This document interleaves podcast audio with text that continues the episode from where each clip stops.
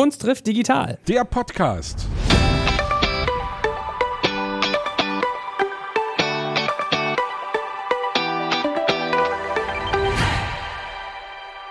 Wie immer mit dem charmanten Popprinzen Sebastian Krumbiegel. Und mit dem Podcast Papst Joel Kaczmarek. Ja, heute ist ja irgendwie ein spannendes Thema. Also die Hörerinnen und Hörer wissen ja natürlich immer nicht, in welchen Abständen wir Folgen aufnehmen, aber ich muss gerade richtig üben, dass wir unser Intro noch hinkriegen, weil wir schon ganz lange uns nicht mehr live gesehen haben und sehen konnten, ne, lieber Sebastian? Wir haben Remote gemacht, das letzte Mal mit dem äh, Beatsteaks-Gitarristen. Und wir sind heute das erste Mal wieder, dass wir beide uns wenigstens in Natura sehen. Getrennt durch eine Plexiglasscheibe natürlich. Aber unser Gast ist heute remote zugeschaltet. Wo sitzt er eigentlich, unser Gast? Im schönen Frankfurt. In Frankfurt am Main. Da macht er nämlich die tollsten Cartoons des Landes, würde ich sogar sagen. Ja. Yeah. Und ich habe ja gelernt, was da alles drinsteckt an Details. Super. Kennst du die Cartoons, die er macht? Ich kenne sie, na klar. Ja, ich überlege, wie man eigentlich am charmantesten diesen Wortwitz jetzt, wie ich dem gerecht werden kann, diesen Witz, den er in Bildern Bildern ausübt, in Worten anzumoderieren. Was magst du an seinen Comics? Dass sie sich viel trauen und dass er sozusagen, also ich habe ja gerade versucht, im, ich bin gerade so in meinem Promotion-Film für unsere neue Single, die da heißt Dürfen darf man alles. Und wir stoßen da zurzeit gerade manchmal an Grenzen in Interviews, weil wir merken, dass man scheinbar doch nicht alles darf. Aber ich finde, man sollte schon als Künstler oder Cartoonist oder ob als Popmusiker, man sollte versuchen, Grenzen auszuchecken. Und natürlich sollte man versuchen, niemanden zu verletzen. Bla bla bla. Weißt du, ich, also ich finde es erstmal wichtig, wenn man sich Dinge traut, wenn man Finger in die Wunden legt. Und ich glaube, das tut er. Unser Gast. Meine Damen und Herren, der charmante Joscha Sauer, Cartoonist, geboren 1978, wohnt und arbeitet im schönen Frankfurt am Main und ist bekannt geworden, unter anderem durch seine Nicht-Lustig-Cartoons. Lieber Joscha, nach langem Geblar von uns, schön, dass du da bist. Ja, vielen Dank für die Einladung. Danke. Ich finde übrigens grandios, also Cartoonisten müssen ja, glaube ich, den Witz schon irgendwie in der Muttermilch aufgesogen haben. Ich habe gelesen, du warst Teil, oder bist, glaube ich, ich glaube nicht mehr, aber du warst Teil einer Zeichnergruppe, die die Stricher hieß. Das fand ich ja legendär gut. Ja, ich, ich muss sagen, ich mochte das nicht. Und zwar war das in den Anfängen des Internets für mich. Da gab es eine der ersten Satire-Seiten, die es online gab, die hieß zyn.de.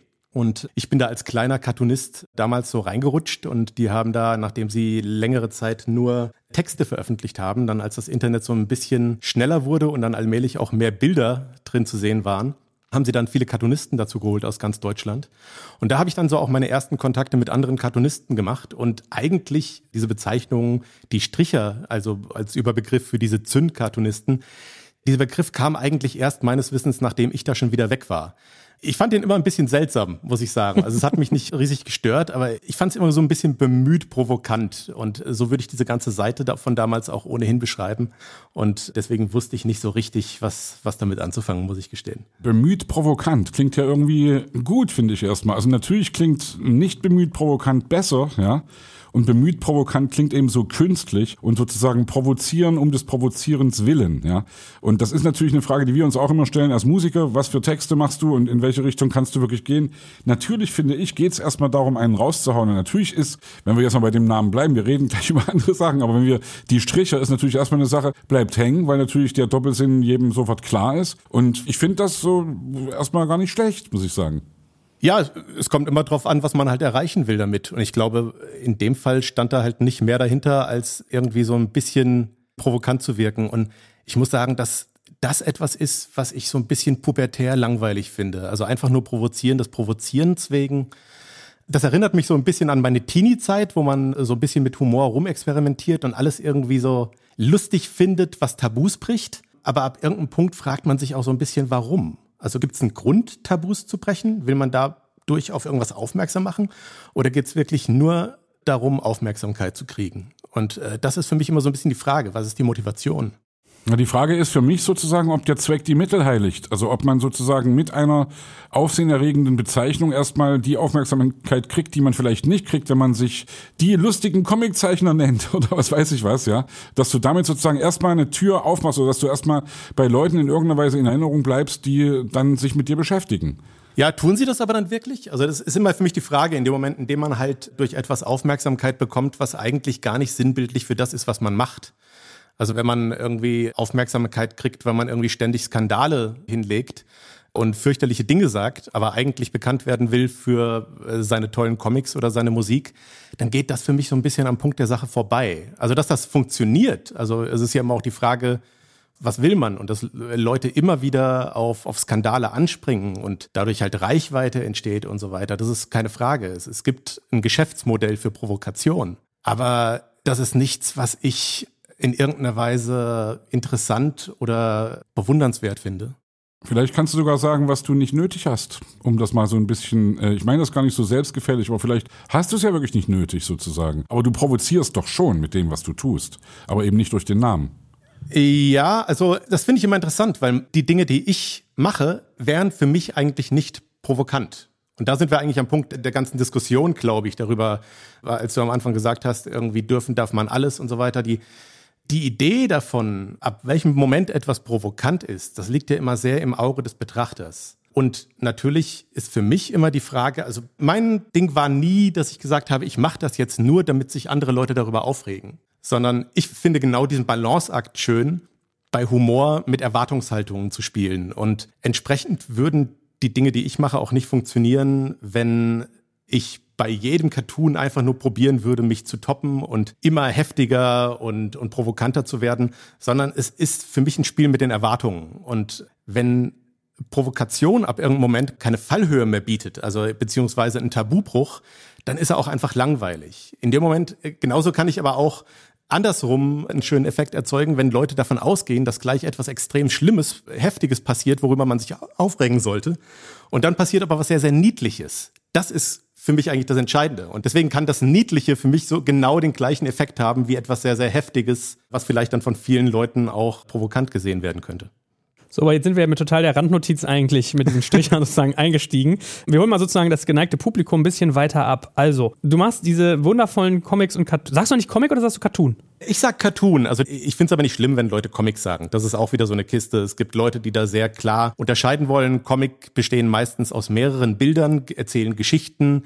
Cartoons sind eigentlich kurze bildliche Geschichten, meistens ein Bild oder ein Comicstrip, der auch meistens in drei, vier Bildern erzählt werden kann und der als Ziel eigentlich eine Pointe hat. Also meistens Humor, der da drin ist. Während Comic einfach nur eine Form ist. Comic kann alles Mögliche sein, Comic kann traurig, lustig, alles sein. Comic ist wie Film. Ist ein hm. Medium. Okay. So, und mhm. du machst dieses, diese, ich weiß, dieses Universum, kann man ja sagen, das nicht lustig Universum, was halt daraus besteht, dass du auch immer wiederkehrende Figuren hast. Also beispielsweise die selbstmörderischen Lemminge, die Yetis, die Ninjas, die Dinosaurier, du hast Außerirdische, du hast diesen Herrn Riebmann, der immer in der Wand wohnt, du hast Wissenschaftler, die mit Zeitreisen aktiv sind und, und, und. Also total spannend. Und wie hat es denn eigentlich für dich begonnen? Also wann war für dich sozusagen der Ursprung deiner Kunst? Das ist echt schwer zu sagen, weil wie die meisten Menschen, die irgendwas Kreatives machen, gibt es schwer einen Zeitpunkt, an dem man angefangen hat, sondern es ist meistens ja eher so, dass man nicht aufgehört hat. Also ich sehe das immer wieder bei vielen Kindern, die alle zeichnen und alle irgendwie singen und, und tanzen und machen. Und dann hören die meisten davon aber irgendwann auf. Und die Leute, die irgendwann halt kreative Berufe ergreifen, das sind einfach die, die den Absprung nicht geschafft haben. So, deswegen, ich habe eigentlich immer irgendwie gezeichnet und fand es immer interessant, Leute zu unterhalten und Geschichten zu erzählen. Und die Cartoons haben sich eigentlich eher aus einem, aus einem Talent ergeben. Das heißt, wenn ich nicht hätte zeichnen können, hätte ich wahrscheinlich irgendeinen anderen Weg gesucht, Geschichten zu erzählen oder Leute zu erreichen. Und daher kann ich gar nicht wirklich sagen, wann das losging. Konkret mit Nicht lustig ging es los im Jahr 2000, weil da einfach für mich die Möglichkeit da war, eine eigene Webseite zu machen. Das äh, war einfach ein neues Medium, das mich gereizt hat. Ich wollte das eigentlich nur kurz ausprobieren. Und äh, auch da bin ich einfach dann hängen geblieben und habe gemerkt, wie toll das ist, eben nicht irgendjemanden dazwischen zu haben, wie einen Verlag oder so, der entscheiden darf darüber, darfst du das veröffentlichen oder nicht, sondern plötzlich gab es halt die Möglichkeit, dass man selbst seine Sachen da ins Internet stellt und dass einfach jeder meine Sachen angucken konnte, der wollte. Und das war sehr faszinierend für mich. Ich finde, du bist ja auch so ein virales Phänomen. Und meine Frau war total happy, als sie meinte, du, du kommst. Sie war dann tief traurig, als sie erfahren hat, dass es remote ist. und ich muss einmal ihre drei Lieblingsstrips erzählen, glaube ich, wo sie sich heute noch, die guckt sie an und lacht sich immer noch schlapp. Okay, das, der erzählte Witz. Okay, ja, ja, jetzt bin ich Entschuldigung, gespannt. aber es ist so. Das eine ist ein Bild, da siehst du ein Zebra, was über einen Zebrastreifen gelaufen ist, wurde von einem anderen Zebra überfahren und dann sagt das Zebra am Steuer so, unübersichtliche Stelle, wirklich unübersichtlich. Und ich meine, da merkt man schon, das funktioniert sogar erzählt. Und die andere ist, glaube ich, da stehen zwei Hunde im Fahrstuhl und der eine sagt, entschuldigen Sie, Ihr Ohr ist umgestülpt, man sieht das eklige Rosane. Und der andere sagt, oh Gott, und ich hatte gerade ein Vorstellungsgespräch. und es ist so zwei Beispiele mal für diesen netten, niedlichen Humor, den du irgendwie so an den Tag gelegt hast. Also das übrigens, da erzähle ich immer wieder sehr gerne zu, dass mir Smudo irgendwann erzählt hat, äh, von den Fantastischen Vier, dass das sein Lieblingscartoon wäre. Und da, da war ich sehr doll geschmeichelt. Mit den Ohren auch? Ja, genau, der mit den Ohren. Ja. Witzig. Der mit den ja, den, den glaube ich, und der dritte ist, äh, da sitzen irgendwie Igel in so einem Rettungsboot und dann sagen die, du darfst dich nicht hinsetzen und du hör auf, dieses nervige Zischgeräusch zu machen und so. Also, ich frage mich ja dann immer so, ich glaube, pro Woche machst du einen Cartoonstrip auf deine Seite, ne?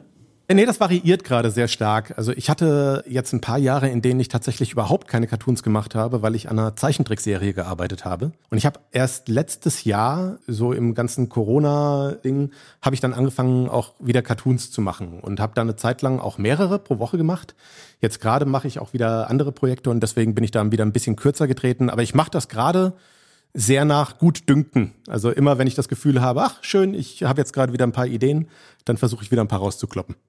Und ich frage mich ja genau, was du gerade sagst. Du hast mal wieder ein paar Ideen. Wie kommt man auf diese Sachen? Also, wie fallen dir immer wieder neue Dinge ein? Immer wieder eine neue Pointe, ein neuer Sketch? Oder gibt es so wiederkehrende Muster, die du hast? Also, ich, ich wünschte, ich hätte sowas wie ein klares Muster, in dem man sich einfach langhangeln kann. Und tatsächlich gibt es da ja ein bisschen was, wenn man wiederkehrende Figuren hat oder sowas wie die Lemminge, was ja im Grunde immer wieder der gleiche Gag ist, den man variiert.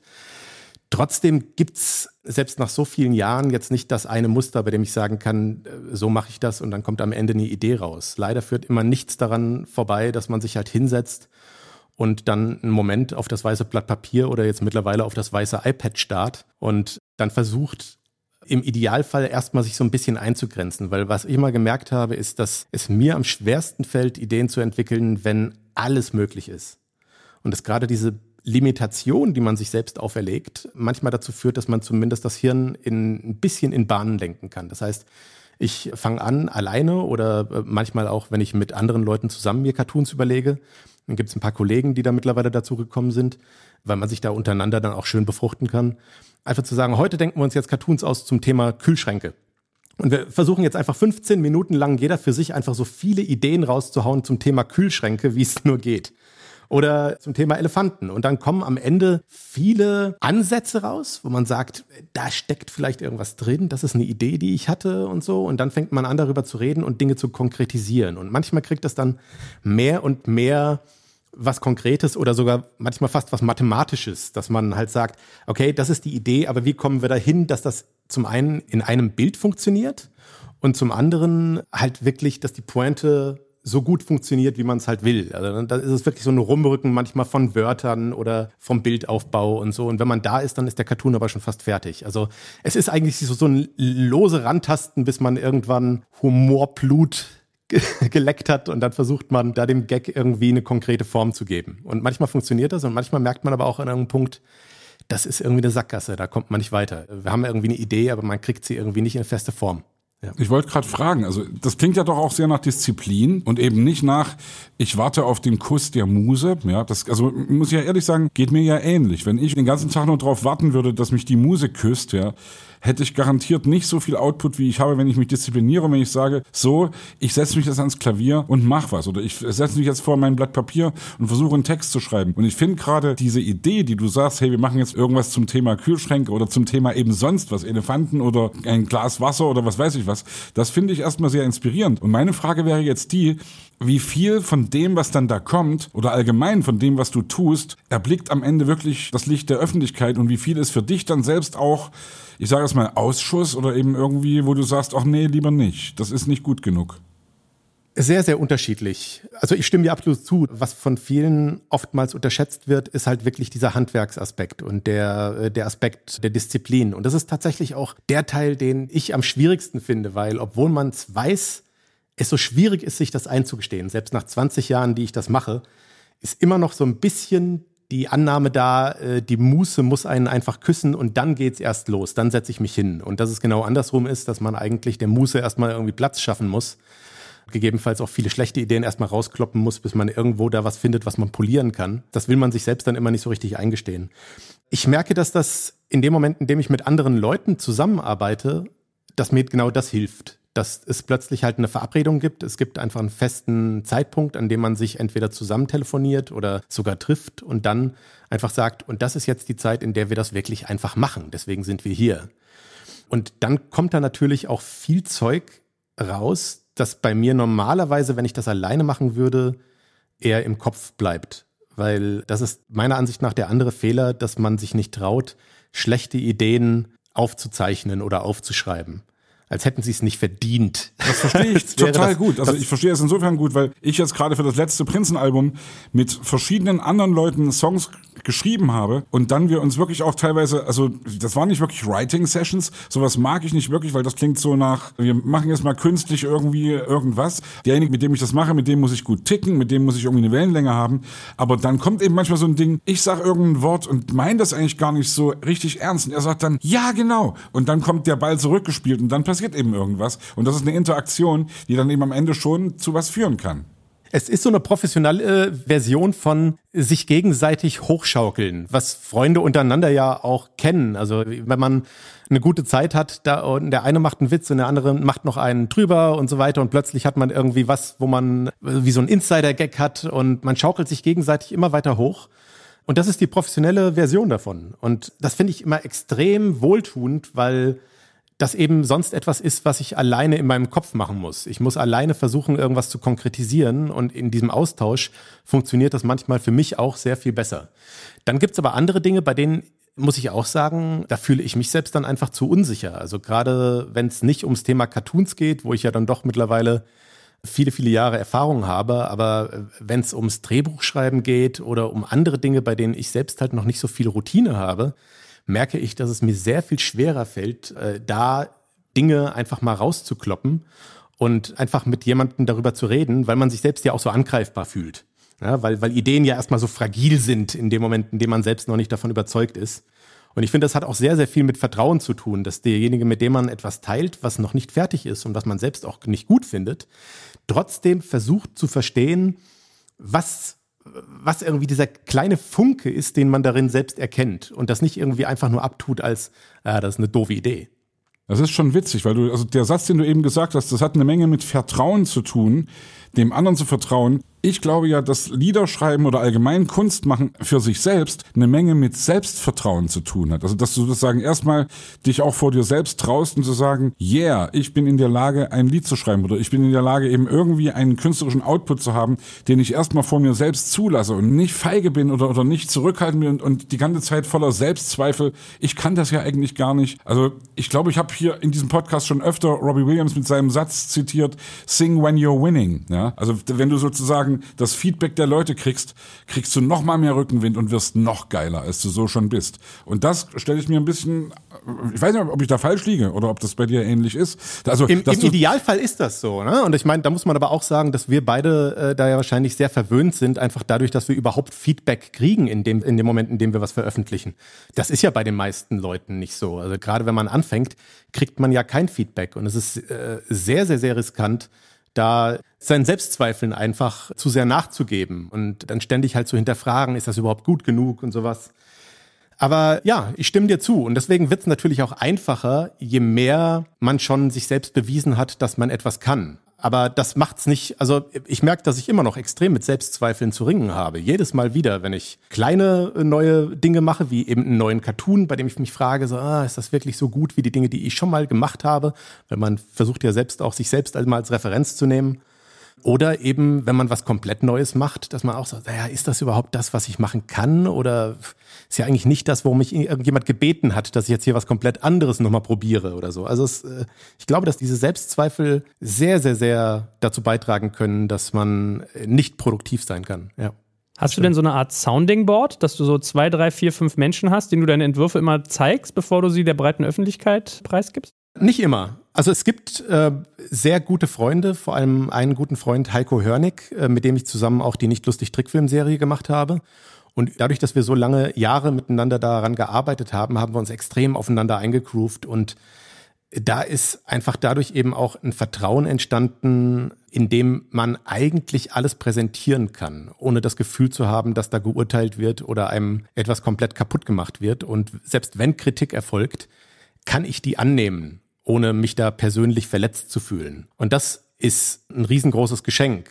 Das ist aber wirklich nur bei Dingen, bei denen ich selbst merke, ich bin unsicher. Ich weiß nicht, ob ich das machen will, ob das, man redet ja immer davon, also zumindest im Cartoon-Bereich bei Humor, funktioniert das. Also es hat so etwas extrem Pragmatisches. Und mit funktioniert bedeutet das im ersten Schritt erstmal, versteht man überhaupt, was ich da machen will? Oder guckt man dieses Bild an oder diesen Gag an und steht da und weiß eigentlich überhaupt nicht, was die Idee sein soll? Und dann im nächsten Schritt natürlich versteht man es und ist das witzig. Und natürlich ab irgendeinem Moment auch, das ist schon eine Frage, weil wir am Anfang da so drüber geredet haben, was ist die Motivation, das so zu machen? Also fühlt sich da vielleicht trotzdem jemand angegriffen und das zu Recht und muss ich das so erzählen, dass sich jemand angegriffen fühlt? Oder ist das etwas, was ich vielleicht genauso lustig auch anders erzählen kann, ohne dass sich jemand angegriffen fühlt? Das ist schon so eine zusätzliche Ebene, die bei mir erst mit der Zeit auch dazugekommen ist, dass ich da ein bisschen mehr reflektiere und halt über mich hinaus auch so ein bisschen mich umgucke und sage, warum mache ich das eigentlich? Was ist die Motivation? Und warum machst du es so, wie du es machst? Also warum machst du zum Beispiel nur einzelne Bilder als Cartoon und nicht ganze Comics, ganze Bücher? Weil ich eine ganze faule Socke bin, deswegen. ich hatte jetzt gedacht, nee. dass von Joel die Frage kommt, und warum machst du das? Das ist ja eben genau wirklich die Frage. Was macht der Künstler? Ja, oder was macht ein Satiriker oder ein Cartoonist oder von mir aus auch ein Popsänger oder ein Songwriter?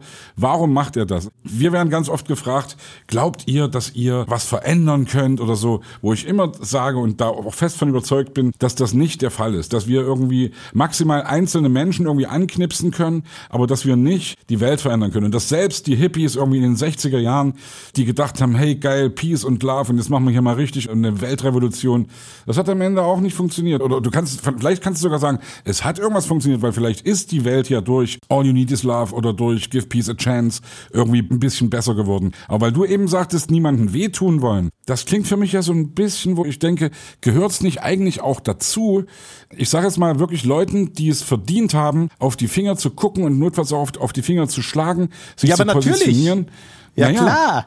Naja, aber das ist doch dann, also jetzt auch nicht um des Provozierens willen oder um des Wehtuns willen, sondern einfach, es ist doch auch logischerweise, also für mich auf jeden Fall immer Programm, mich zu positionieren und also irgendwie dieser Satz, den ich auch schon oft hier gesagt habe, der wirklich für mich so eine Weisheit ist, dass in dem Wort Unterhaltung das Wort Haltung drinsteckt. Dass man sozusagen was erzählen will, ohne zu missionieren. Was für mich immer auch ganz wichtig ist, nicht belehren wollen, aber schon auch jemanden, hey, einem Rassisten Schwein sagen, du bist ein Rassistenschwein. Und das vielleicht ja, ja, aber sogar so absolut, machen, dass es lustig den. ist. Ja, absolut. Da, also da stimme ich dir absolut zu. Es ist ja auch so immer so ein bisschen die Frage, also in dem Moment, in dem wir darüber reden, wer fühlt sich dadurch vielleicht angegriffen oder verletzt? Ich finde einfach nur, dass man sich selbst einfach bewusst sein sollte, wen man hier angreift und wen man verletzt und ob das zum einen notwendig ist und gewollt ist. Und wenn man die beiden Fragen schon mal mit Ja beantworten kann, dann ist schon mal viel gewonnen. Und dann hat es für mich auch immer so ein bisschen damit zu tun, von wo aus prügelt man denn gerade?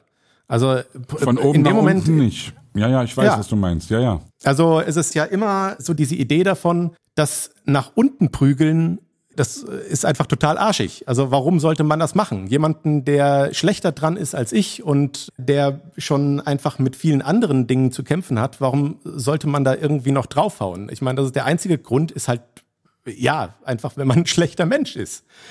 Aber in dem Moment, in dem ich halt irgendwie an Grundfesten rütteln will oder halt irgendwie Rassisten einfach mal zeigen will, dass ich sie scheiße finde, dann ist das absolut richtig und notwendig, sich da zu positionieren. Da stimme ich dir total zu. Und das ist ja immer wieder auch eine Diskussion, die ich in meinen Social-Media-Kommentaren äh, habe oder mittlerweile immer weniger, muss ich sagen.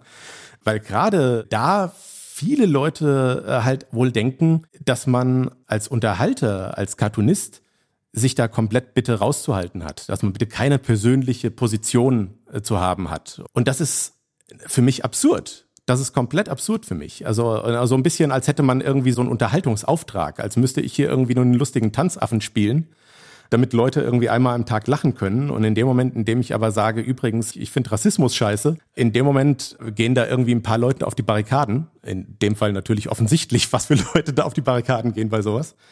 Aber ja, ich, ich finde es absurd, überhaupt darüber zu reden, ob man sich persönlich positionieren äh, darf als Künstler.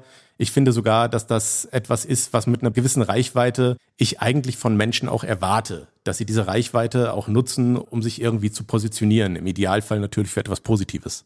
Das wollte ich gerade fragen. Also es gibt ja bei uns logischerweise auch, wie wir alle wissen, es gibt irgendwie Rechtsrock, es gibt Nazi-Bands. Das gibt's doch in deinem Genre auch sozusagen. Also gibt's richtig so hardcore rassistische Cartoons und Comics? Oder kennst du das oder beschäftigst du dich ja. mit sowas? Wenige. Also ich hätte bis vor zwei Jahren hätte ich dir wahrscheinlich Nein gesagt, weil also die Cartoonisten- und Comiczeichner-Szene in Deutschland ist ohnehin so vernichtend klein, dass eigentlich jeder jeden kennt. Also das ist wirklich sehr, sehr überschaubar.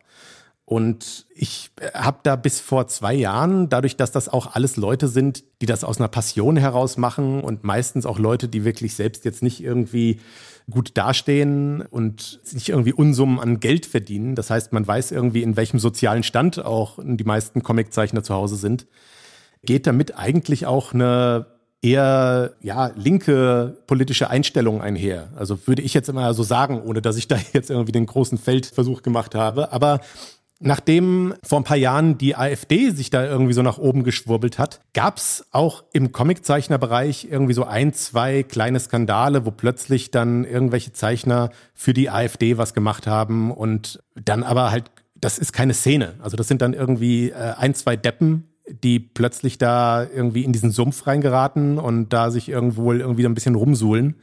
Aber im Großen und Ganzen bin ich sehr froh darüber, dass das eine sehr angenehme und sehr im Großen und Ganzen offene Szene ist. Ich weiß aber, also womit die Comiczeichner-Szene eher zu kämpfen hat, ist so ein bisschen so ein Altherren-Problem. Also das ist einfach, ja, das ist einfach in der Comiczeichner-Szene, es gibt sehr viel Sexismus.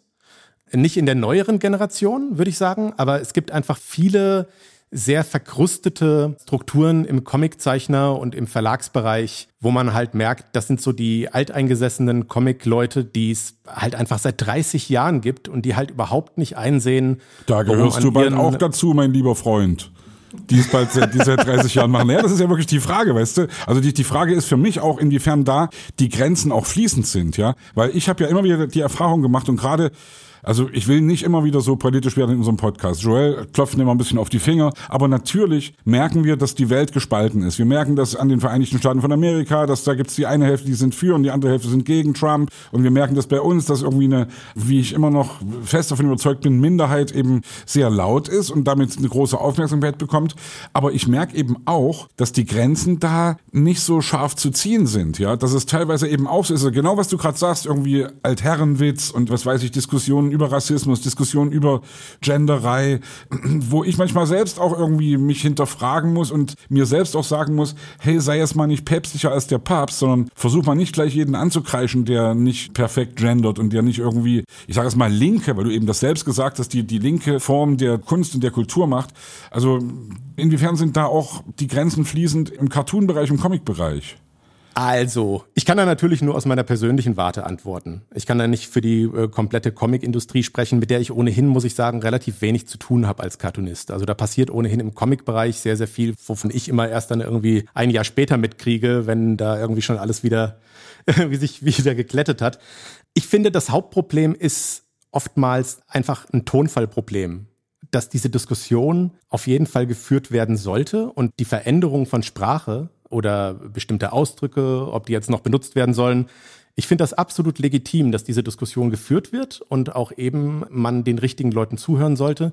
Die Frage ist halt nur, ab welchem Punkt halt einfach man ohnehin gar keine Diskussion mehr führt, sondern es nur noch darum geht, halt Leute an den Pranger zu stellen. Und das ist für mich die größere Schwierigkeit. Das ist aber für mich hauptsächlich ein Social-Media-Problem, weil wir in dieser Verknappung von Sprache auf Social Media und in dieser Idee von Likes oder Nicht-Likes einfach eben so eine binäre ja, nein, Diskussionskultur geschaffen böse. haben. Ja, ja, ja, ja.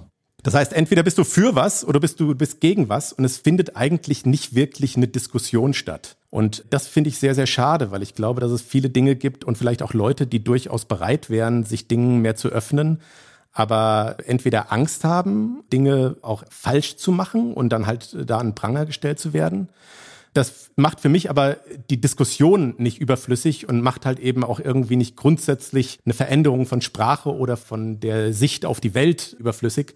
Aber die Art der Diskussion finde ich sehr, sehr schwierig, wie viele Dinge da momentan passieren und glaube auch nicht, dass sie zielführend ist in vielen Punkten. Sprichst mir da voll aus der Seele, muss ich dir ehrlich sagen, weil ich denke da sehr, sehr, sehr viel drüber nach und weiß eben manchmal auch nicht, wie ich mich da positionieren soll. Also es geht ja schon im Familienkreis los, wenn auf einmal irgendjemand einen Spruch macht, von dem du denkst, ups, was hast denn du da gerade gesagt?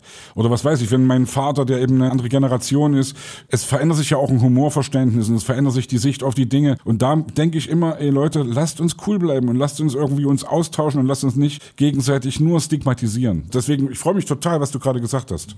Aber ich kämpfe da auch mit mir. Als ich gerade diskutiert habe, gibt es eigentlich rechte Zeichen. Da bin ich so im Geiste den Comicladen durchgegangen, wo ich gefühlt so ein drittes Zuhause oder sowas habe.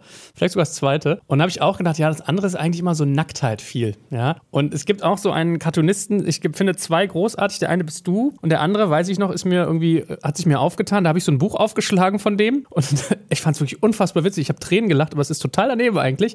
Da siehst du einen Mann, der im Kino seinen Platz sucht, senkt so den Kopf runter, guckt so auf die Nummern unter den Sitzen und der hat Nummer 12 oder 13 oder sowas. Und dann sagte, ach, okay, hier ist Platz 11, dann sind es noch drei Plätze weiter. Aber er hat nicht auf die Sitzplätze geguckt, sondern hat einer Frau unter den Rock geguckt. Also wirklich so Hardcore-Gosse eigentlich. Aber auf der anderen Seite, also es ist Perscheid, der auch sehr erfolgreich ist, ne? Also musst du mir mal einordnen, ob, ob der, wenn du sagst, der ist ein Idiot, dann mag ich ihn ab sofort nicht mehr. Nein, aber. aber Nein, Martin ist ein Herzchen. Ich mag Martin sehr, sehr gerne. Ja, ich finde, macht großartige, geschmacklose äh, Cartoons teilweise, ja. Aber ja. da kämpfe ich mit mir, die sind, also, weißt du, wenn ich die in so einem Genderforum mal irgendwie aufbringen würde, da würde die Sturm laufen. Und trotzdem finde ich, es hat auch seine Berechtigung, dass es existiert.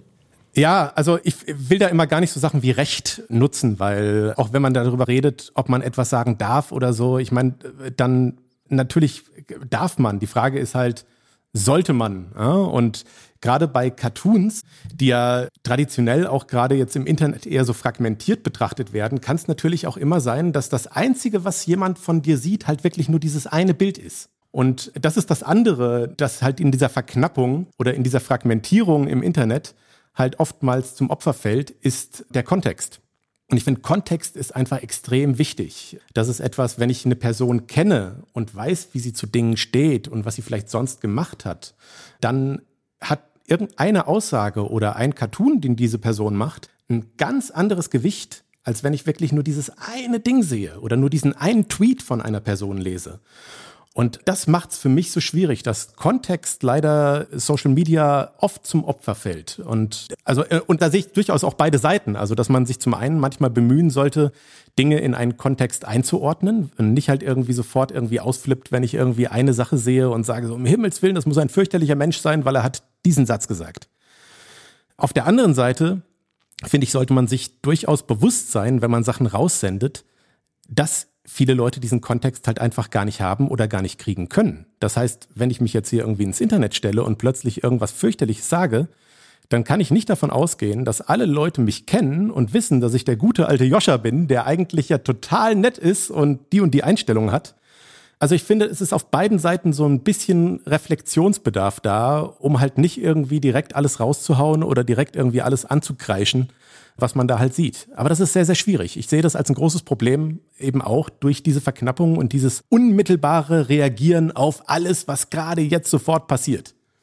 Aber das ist ja eigentlich eine schöne Brücke. Das, die Frage hat sich schon drei, vier Mal in unserem Gespräch angeboten. Hast du für dich rote Linien gezogen? Weil ich habe so ein humoristisches Beispiel im Kopf. Es gibt so ein Video bei YouTube, da ist so ein Puppenspieler und der hat eine Puppe von einem äh, Araber, der aussieht wie ein Skelett und der heißt, glaube ich, Ahmed the, the, Angry oder The Dead Terrorist oder so ähnlich. Also es ist ein Terrorist, der sich umgebracht hat und jetzt als Skelett da ist und irgendwie das reflektiert und so. Das ist wirklich unfassbar witzig und gleichzeitig natürlich ein unfassbarer Grenzgang. Wie ist das bei dir? Hast du so rote Linien, wo du sagst, das und das mache ich gar nicht? Nicht, wenn es irgendwie um, weiß ich nicht, Tod geht, um rechts, links? Hast du da irgendwie für dich so Achsen aufgemacht?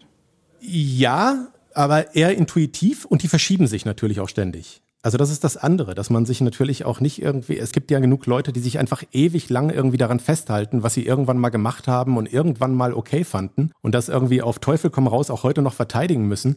Ich muss sagen, dass es Dinge gibt, die würde ich heute vielleicht mich trauen, die ich früher mich nicht getraut hätte. Und andersrum gibt es genauso Dinge, bei denen ich heute halt sage, ich verstehe, warum das für Leute verletzend ist und warum äh, das vielleicht auch ein Klischee einfach immer wieder bedient. Es gibt ja so Cartoon-Klischees, die man einfach nur wiederholt. Also einfach, weil man in Cartoons halt oft mit Klischees arbeitet. Auch in dieser Verknappung übrigens in einem Bild halt einfach mit dem Vorwissen von Lesern arbeiten muss. Das heißt, wenn ich irgendeine Szene zeige, dann muss der Leser sofort wissen, ah, wo befinde ich mich hier? Ah, okay, das ist das Setup und dann kann ich eigentlich erst dazu übergehen, irgendeinen Gag zu machen oder eine Erwartungshaltung zu brechen.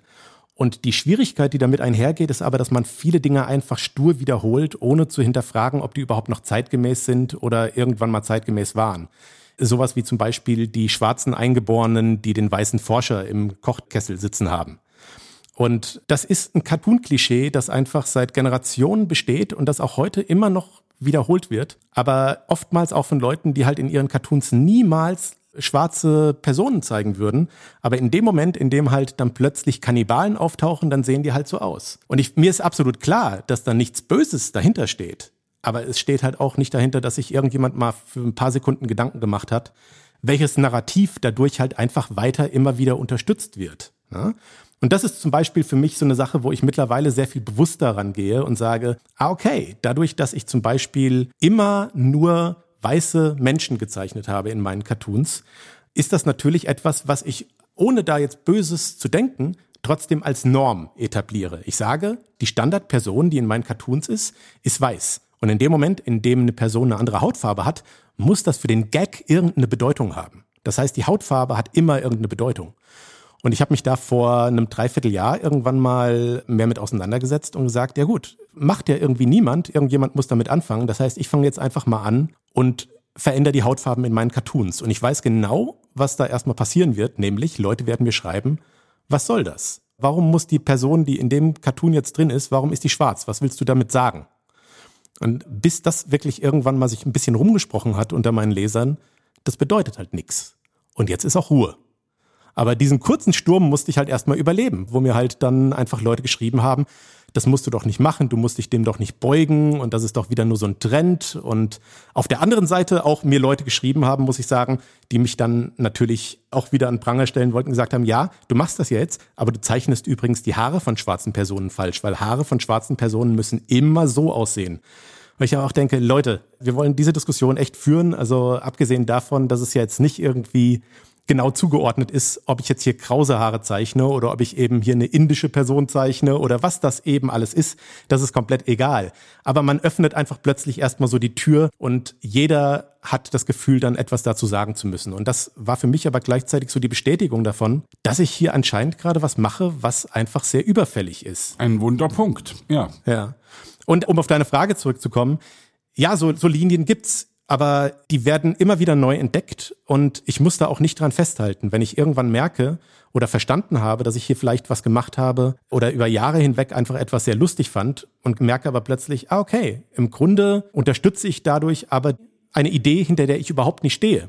Anderer äh, Humorklassiker ist, Männer in Frauenkleidern sind total lustig.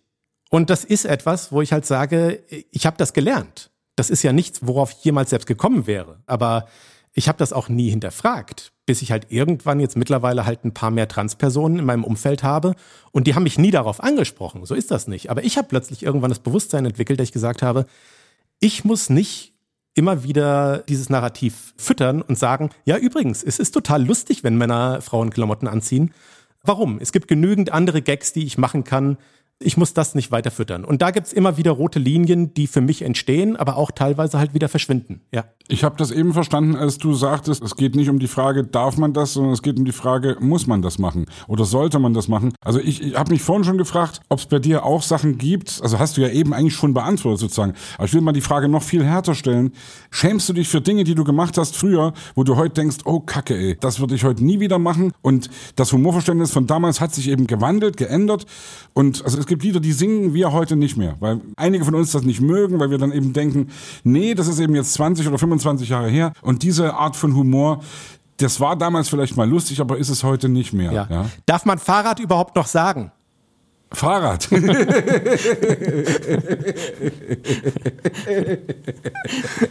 äh, ja, natürlich gibt's das auch bei mir, natürlich. Und es gibt auch Cartoons, die ich deswegen von meiner Seite gelöscht habe oder die ich auch nicht mehr posten werde, weil ich sage, das ist etwas, da gehe ich heute einfach mit einem anderen Blick ran und sage, das will ich nicht mehr weiter verbreiten. Ja, es hat ja gar nichts mit Opportunismus zu tun, ja. Das wird uns ja dann manchmal vorgeworfen. Hey, jetzt ist es nur, weil sich Leute drüber aufregen, ihr seid so opportunistisch und steht doch zu dem, was ihr gemacht habt und na, nee, das ist Quatsch. Also, dieser alte Spruch irgendwie, der wirklich ein alter Spruch ist, aber natürlich ist das richtig. Nur wer sich ändert, bleibt sich treu. Weil ich kann doch nicht irgendwie sagen, wenn ich das vor 20 Jahren mal gut fand, muss ich das automatisch heute auch noch gut finden. Ja, ich denke auch, das ist eine normale Form der Weiterentwicklung. Und solange ich jetzt nicht irgendwie komplett verleugne, dass ich das jemals gemacht habe, ich kann zu allem stehen, was ich gemacht habe und kann auch erklären, warum ich das heute nicht mehr gut finde. Und damit ist das für mich aber durch. Es ist trotzdem mein Werk und das ist auch ja in irgendeiner Form da draußen. Ich versuche jetzt nicht irgendwie alle Bücher von mir aufzukaufen und das irgendwie im Nachhinein zu korrigieren. Aber ich muss da jetzt nicht äh, jetzt heute noch irgendwie damit weiter Kohle verdienen oder so. Das Gute ist ja auch, also ich finde es immer, das sind ja meistens auch Kleinigkeiten, einzelne Begriffe. Äh, Paradebeispiel ist ja immer, sind die Pippi Langstrumpf-Romane. Mir lag's auf der Zunge. Nichts ja. davon irgendwie trägt dazu bei, dass Pippi Langstrumpf erfolgreich ist. Das ist einfach eine tolle Geschichte. Ist auch eine tolle Geschichte, wenn man das Wort halt ändert. Und das ist für mich das Entscheidende. Ich glaube, ich kann das ja sogar in gewisser Weise nachvollziehen, dass es irgendwie so eine Nostalgie die manchmal aber zu so einer Angst vor Veränderungen wird. Und dieses Gefühl davon, dass mir irgendwie meine Vergangenheit genommen werden soll, in der ich mich aber doch so verdammt wohlfühle. Und niemand nimmt irgendjemanden die Vergangenheit. Ja, wenn du irgendwann das lustig fandest, dann ist das okay. Ich habe ja auch äh, irgendwann Cartoons gemacht, von denen ich dachte, sie sind lustig. Entsprechend finde ich es auch total in Ordnung, dass da irgendwann Leute drüber gelacht haben. Was war denn bei Pippi Langstrumpf eigentlich? Das N-Wort. Ach so, ja, genau, ach so, okay, ich dachte, im Namen dachte ich gerade, ob nee, nee. Pippi oder. Äh, nein, nein, nein, nein, nein. Das Pippi ist, ist total okay. Nee, es ist wirklich immer das, äh, auch nur an, in kleinen Punkten, dass halt das N-Wort dann auftaucht an Stellen, an denen über ihren Papa geredet wird, der da irgendwie in der Südsee ist. Ach, und halt König. Ne? Äh, ja, ja, genau. Und also eine für mich absurde Diskussion, dass man da irgendwie in ein Wort eingreift. Aber gut. Aber da gibt es ja die größten der Kunst. Also ich weiß hier, Hergé mit seinem Tim und Struppi im Kongo, Richtig. da wurde er sogar gegen geklagt ja, und hat verloren derjenige. Und ich kann das verstehen. Das ist ein ultra, also heutiger Sicht wirkt das ultra rassistisch. Als Kind habe ich dieses Comic geliebt, weil ich die Tiere toll fand und den Dschungel, ja. ja. Aber Gut. Ich finde es manchmal sind ja auch Dinge Teil natürlich von einer Historie und ich finde es dann aber okay, die halt zumindest historisch einzuordnen und halt nicht irgendwie zu sagen, übrigens, wir veröffentlichen das heute noch genauso. Disney macht das ja auch mit einigen Filmen, in denen halt äh, mittlerweile halt fragwürdige Darstellungen auftauchen, dass sie sagen, wir vernichten die in den meisten Fällen nicht ganz. Es gibt meines Wissens nur einen Disney-Film, der wirklich irgendwie versucht wird, im Archiv verschwinden zu lassen, weil sie sagen, das ist etwas, da können wir nicht mehr dahinter stehen, weil der komplette Film darauf aufbaut, dass Sklaven sich total gut fühlen Welcher mit ihrer Arbeit.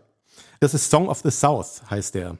Okay, ist in Deutschland krass. kaum bekannt. Ist eigentlich nur dieses Lied, dieses Sippity Doo Day, Sippity Day. Ach, das, das ist okay, ist, das äh, ja. Das ist aus diesem Film und das ist halt so ein Südstaaten-Ding, in dem ein alter Sklavenoper halt einen jungen weißen Kind erzählt, wie schön doch eigentlich seine Welt ist und so. Also fürchterliches Zeug. Aber es gibt andere Filme von ja, Peter Disney. Pan hatte ich das auch gerade, ja. Stimmt. Entschuldige bitte. Ich habe das mit meinen ja. Kindern gerade gehabt, vor drei, vier Wochen haben wir Peter Pan angemacht über Disney Plus und dann kommt ein Hinweis, das stellt uramerikanische Ureinwohner Ganz in einer Art genau. und Weise ja, ja, dar. Richtig. So. Hm. Und so, sowas machen die da halt mittlerweile, wo ich finde, es ist zumindest wichtig, das irgendwie einzuordnen. Ja, ja. Und es wird sich immer wieder verändern. Und das ist ja, im Idealfall verändert sich unsere Welt ja auch weiter und, und zum Positiven. Und ich wollte noch mal gerade, weil wir jetzt so in der Vergangenheit schwelgen, was natürlich erstmal gut ist, dass wir in der Vergangenheit, dass wir uns darüber im Klaren sind, was wir gerade festgestellt und wo wir uns einig sind. Wie ist denn das heute? Also, weil Joel hat vorhin nach roten Linien gefragt, ja? Mhm. Mir lag schon die ganze Zeit auf der Zunge und natürlich wirst du bestimmt als Cartoonist oft danach gefragt, Charlie Hebdo, also wie, um jetzt mal diese Goethe-Frage zu stellen, wie hältst du es mit der Religion? Und ist, darf man sich über Religion lustig machen oder glaubst du, dass Du weißt, was ich fragen will jetzt, ja? Also ja. du solidarisierst dich, also, gehe ich mal von aus, mit den Leuten von Charlie Hebdo. Also ich tue es auf jeden Fall und glaube auch, dass da eben der alte Tucholsky-Satz auf jeden Fall gilt, dass man alles dürfen darf und dass man es vielleicht sogar machen sollte, ja, um verkrustete Dinge irgendwie ja zu hinterfragen, ja. Oder unterstelle ich dir da jetzt was Falsches? Also ich als Atheist finde Religion total albern, muss ich oh. erstmal sagen. Also in so aus der Position heraus finde ich Religion, ganz egal welche, ohnehin total albern erstmal und auch tendenziell gefährlich. Also ich finde, es ist ein extrem wichtiger Strich für mich, mache ich mich hier über etwas lustig, was real ist oder einfach nur über Befindlichkeiten von jemandem. Und da muss ich sagen, dass Religion, die für mich einfach komplett gaga ist, weil es halt um, wir streiten über imaginäre Freunde. Irgendwie seit Jahrtausenden hauen sich Leute den Schädel ein, weil die einen glauben, dass ihr imaginärer Freund besser ist als der imaginäre Freund von jemand anderem.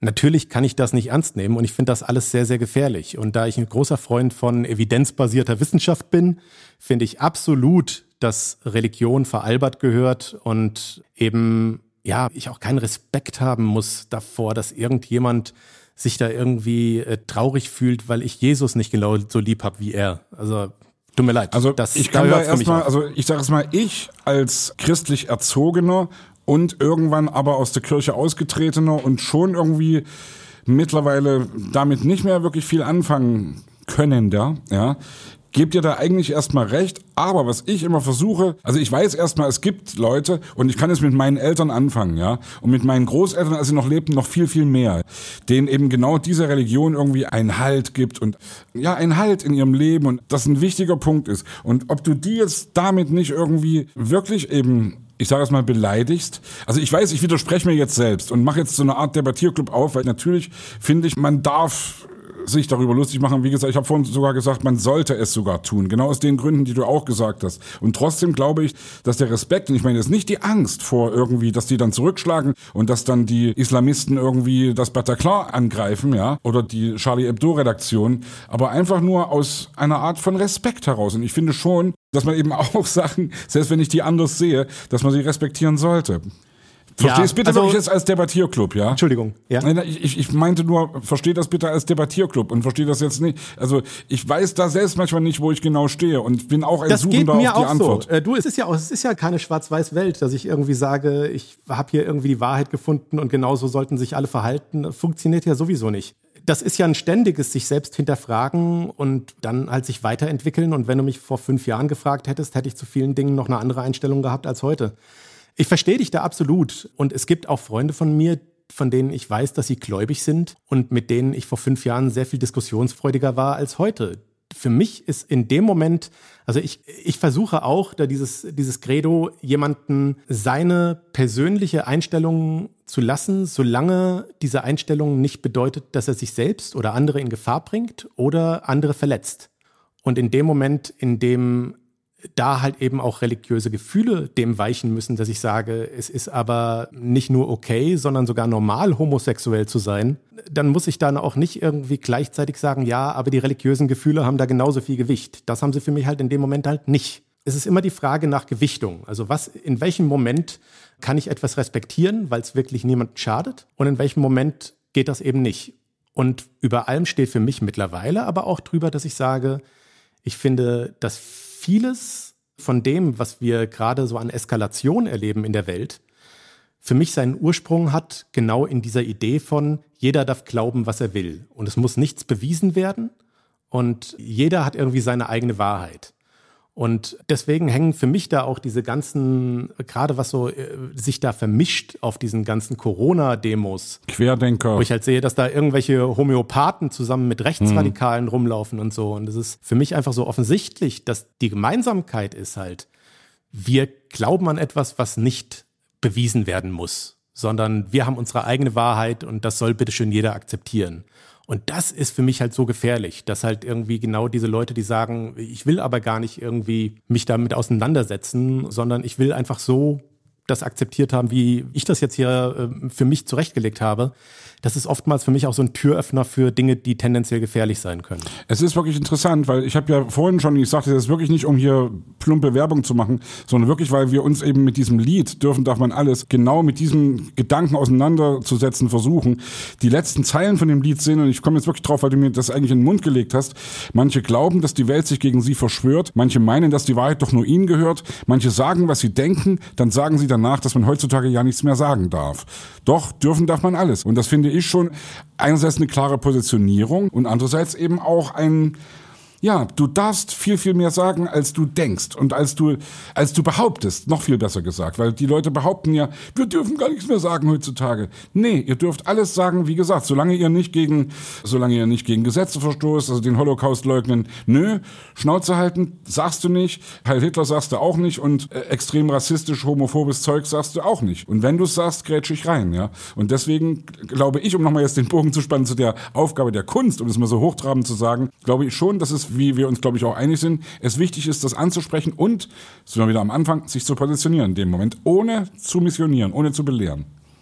Ja, und vor allem halt nicht Meinungsfreiheit zu verwechseln mit, dass, dass man irgendwie keinen Gegenwind erfahren darf. Ne? Also das ist so das andere, was ja oft verwechselt wird, dass natürlich kann ich hier gerade in, in Deutschland unfassbar viel sagen. Ich muss dann bloß halt ertragen, dass Leute mich scheiße finden. das ist total in Ordnung halt. Und in dem Moment, in dem Leute das vielleicht mal akzeptieren würden und dann nicht irgendwie so tun, als müsste man sie immer für alles total lieb haben, ganz egal, was sie da für einen Quark raushauen, in dem Moment würden viele Diskussionen zumindest erspart bleiben. Lieber Joscha, dich finden ja viele Leute nicht scheiße, sondern sehr super. Und ich glaube, denen müssen wir jetzt auch noch mal ein bisschen den Blick über deine Schulter ermöglichen also A, fände ich mal spannend, noch ein bisschen deinen Arbeitsprozess kennenzulernen. Und B, du und ich sind ja zusammengetroffen, also das darf man ja den geneigten Hörerinnen und Hörern auch mal erzählen, indem wir in so einer Clubhouse-Session zusammen auf einmal uns wiederfanden, wo ich mit ja, Gunnar genau. Lott irgendwie über das Podcasten geredet habe. Und ich weiß, dass du auch ganz viel ausprobiert hast im Sinne von Monetarisierung in der digitalen Sphäre, was ich sehr spannend fand. Das heißt, das wäre so eine Ecke, die ich mit dir gerne mal aufmachen würde. Vielleicht holst du uns mal ganz am Anfang ab. Wie entsteht denn eigentlich so ein Cartoon? Also wie lange zeichnest du an sowas? Wie machst du das? Was ist so deine Verwertungskette? Also, das das hat sich natürlich auch über die Jahre so ein bisschen verändert bei mir. Und da macht der Titel von eurem Podcast natürlich auch so ein bisschen Sinn, weil ich sehr viel analoger angefangen habe, als ich heute arbeite. Bei den meisten Leuten wahrscheinlich so. Früher habe ich wirklich noch auf Papier gearbeitet. Äh, so habe ich angefangen. Viele Jahre bevor ich wirklich mit dem Computer auch irgendwas gemacht habe, habe ich immer alles mit Aquarellfarben koloriert. Und das habe ich auch erstmal gemacht, als ich mit Nicht lustig losgelegt habe. Das heißt, die Cartoons sind wirklich auf Papier entstanden und mit Pinsel und Wasserfarben koloriert worden. Und dann habe ich im Nachhinein eigentlich nur noch so ein bisschen im Computer die Sachen nachbearbeitet, damit das dann auch digital gut aussieht. Und das hat sich über die Jahre aber dann mehr und mehr verändert. Also ich habe immer mehr digital nachbearbeitet, was dann den Arbeitsaufwand auch extrem nach oben geschraubt hat, weil ich eigentlich fast doppelt Cartoons koloriert habe. Erstmal auf Papier und dann halt nochmal drüber gearbeitet im Computer. Und irgendwann habe ich jetzt dann den großen Sprung gemacht vor gar nicht so langer Zeit und bin komplett auf digital umgestiegen. Und für mich war gerade letztes Jahr so eine kleine Revolution für mich, weil ich, wovon ich jahrelang vorher geträumt habe, wirklich jetzt endlich machen kann, ich kann komplett an meinem iPad arbeiten. Das heißt, ich bin nicht mehr stationär gebunden. Ich kann überall, wo ich äh, bin, einfach dieses kleine Ding auspacken und kann darauf einen kompletten Cartoon zeichnen und hochladen. Und so mache ich das mittlerweile. Das dauert Allerdings immer noch relativ genauso lange, wie ich damals gearbeitet habe, als ich das mit Aquarellfarben gemacht habe. Also meistens so für einen Cartoon zwischen zwei und drei Stunden, je nachdem, wie viele Figuren da drin sind und äh, wie aufwendig die Kolorierung ist, was ich da für eine Lichtatmosphäre erzeugen will und so. Und jetzt mittlerweile mache ich ja dann zusätzlich eben auch noch diese kleinen Bonus-Panels, nennt sich das. Also so ein kleiner Schwarz-Weiß-Gag hinten dran noch für Leute, die mich da auf Steady unterstützen. Und das dauert dann auch nochmal irgendwie so eine halbe Stunde. Das heißt, meistens sitze ich schon so irgendwie drei Stunden an so einem neuen Cartoon dran. Und hat sich das Ergebnis dadurch verändert? Also wir haben in unserem Podcast mit Johann Scherer gesprochen. Das ist ein Musikproduzent aus Hamburg, der ausschließlich analog arbeitet, ja. Der hat zum Beispiel die letzte Platte, die vorletzte Platte von Pete Doherty aufgenommen, also von dem Baby Shambles, äh, Libertines Mann. Und wir haben darüber gesprochen, weil mich das sehr interessiert hat, weil wir haben auch analog angefangen, vor 30 Jahren. Logischerweise Bandmaschine und analoges Pult und wie auch immer. Und irgendwann ist es eben digital geworden und wir merken, dass es dadurch natürlich viel oder vieles einfacher macht. Aber wir merken eben auch, und da hat mich der Johann wirklich drauf gebracht, dass es einfach in der Arbeitsweise, dass sich dadurch auch die Sicht auf die Dinge verändert. Nämlich, er hat zum Beispiel gesagt, allein die Zeit des Spulens, was das Band betrifft, ja, die besorgt dafür, dass du irgendwie mal ein bisschen runterkommst oder der Fakt, dass du eine Aufnahme machst an eine Stelle auf eine Spur des Bandes, die unwiederbringlich ist, wenn du sie löschst, ja, das ist immer was anderes. Du kannst heutzutage sozusagen, heutzutage ist auch so ein Scheißwort, was ich eigentlich so ein alter Mannwort, ja. In diesen aber, Zeiten. Ja, aber du, du, also heute ist es sozusagen wirklich so, und das hörst du, glaube ich, auch der Art der Musik an, und ich meine das gar nicht unbedingt wertend, ob irgendwas besser oder schlechter ist, ja, ist das bei dir auch so, dass man das der Kunst, dass man das deinen Ding ansieht, ob das digital, analog ist? Hat sich da was verändert? Ja, auf jeden Fall. Und wahrscheinlich gibt's sogar wirklich so ein direktes Pendant zu dem, was du beschreibst in der Musik. Natürlich auch dadurch, dass man wirklich jeden kleinen Fehler, der früher vielleicht einfach Dinge auch handgemachter und ja einfach dem Ganzen so ein bisschen diesen Zufallsaspekt gegeben hat, das ist etwas, was heute halt eigentlich nicht mehr passiert. Dadurch, dass du halt diese extreme Kontrolle über das Endprodukt hast und jeden Schritt direkt zurückgehen kannst und so. Es gibt keine Ausrutscher mehr, die zu irgendwas führen würden. Apfel Z, äh, Apfel Z, ja? Apfel Z.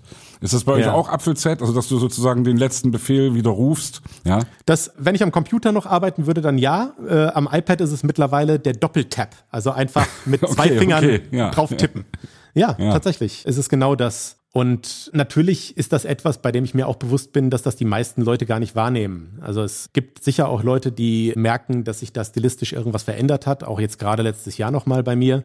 Aber die meisten Leute kümmert das ja auch nicht, sondern es geht hauptsächlich um den Inhalt und das nehme ich wahr. Diese Idee davon, dass Dinge immer exakter und genauer aussehen, das ist etwas, das geht mit dem digitalen Arbeiten einher, das stimmt, ja.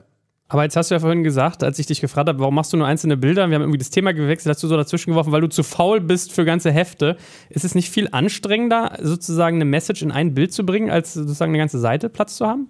Ich kann es dir gar nicht genau sagen. Also natürlich war das Quatsch. Ich habe ja auch schon längere Sachen gemacht und manchmal würde ich mir auch wünschen, dass ich ein bisschen mehr zur Verfügung hätte. Also aber wirklich selten, weil das in dem Bereich, in dem ich arbeite, auch ja irgendwann gewöhnt sich das Hirn auch an die Form. Ja? Also es ist so, dass es mir anders als anderen Cartoonisten, die vielleicht immer mit drei Bildern arbeiten, auch sehr viel schwerer fallen würde, in diese Richtung zu denken. Und ich habe so angefangen, ich glaube damals einfach auch so ein bisschen notgedrungen, weil ich Sachen im Internet veröffentlichen wollte und das Internet im Jahr 2000 war halt noch relativ niedrig auflösend. Das heißt, es war schwieriger, da einfach mehrere Bilder hintereinander sich anzugucken. Es gab auch nicht sowas zum Durchswipen oder sowas.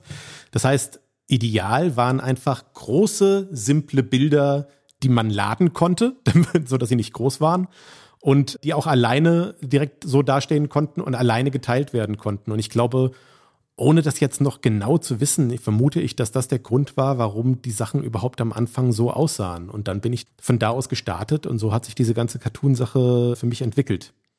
Jetzt hören ja bestimmt auch ganz viele Menschen zu und fragen sich, wie verdient man eigentlich Geld als Cartoonist? Verkauft man da Bücher oder gibt es das wie früher mit Peanuts, dass man zu den Zeitungsverlegern hingeht und dann hat man da so einen Beileger oder es ist auf irgendeiner Seite mit drauf?